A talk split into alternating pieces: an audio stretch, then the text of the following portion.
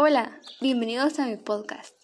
El día de hoy estaremos hablando sobre qué sucedió durante el periodo intestamentario. Bueno, el tiempo entre los últimos escritos del Antiguo Testamento y la aparición de Cristo se conoce como el periodo intestamentario o entre los testamentos. Se extendió desde la época del profeta Malaquías, alrededor del año 400 antes de Cristo, hasta la predicación de Juan el Bautista, alrededor del año 25 después de Cristo.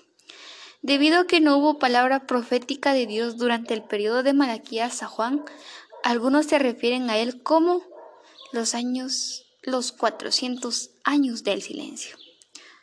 La atmósfera política, religiosa y social de Israel cambió significativamente durante este periodo. Y mucho de lo que sucedió fue predicho por el profeta Daniel. Israel estuvo bajo el control del imperio persa del 532 al 332 a.C. Los persas permitieron a los judíos practicar su religión con poca interferencia de su parte, aunque les fue permitido reconstruir y tener adoración en el templo. Este periodo incluyó aproximadamente los años 100 del periodo del Antiguo Testamento y cerca de los primeros 100 años del periodo intestamentario. Este también de relativa paz y contentamiento fue solo la calma antes de la tormenta. Antes del periodo intertestamental, Alejandro Magno derrotó a Darío de Persa, imponiendo el gobierno griego al mundo. Alejandro fue un estudiante de Aristóteles y fue bien educado en la filosofía y política griega. Él ordenó que la cultura griega fuera promovida en cada territorio que conquistaba. Como resultado, el hebreo del Antiguo Testamento fue traducido al griego convirtiéndose en la traducción conocida como la Septuaginta.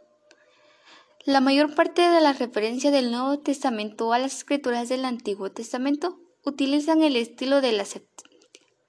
Alejandro permitió la libertad religiosa a los judíos, aunque promovía los estudios de vida griegos. Este no fue un buen giro de acontecimientos para Israel, pues que la cultura griega era muy mundana, humanista e impía. Después de la muerte de Alejandro, Judea fue gobernada por una serie de sucesores, culminando en el rey Antico Epifanes. Antico hizo mucho más que reputar la libertad religiosa para los judíos. Cerca del 165. Abolió la legítima línea de sacerdocio y profanó el templo contaminándolo con animales impuros y un altar pagano. Esto no fue el equivalente religioso de una violación. Eventualmente la resistencia judía contra Antico, liderada por Judas Macabeo y los asmoneos, restauró el linaje sacerdotal y rescató el templo.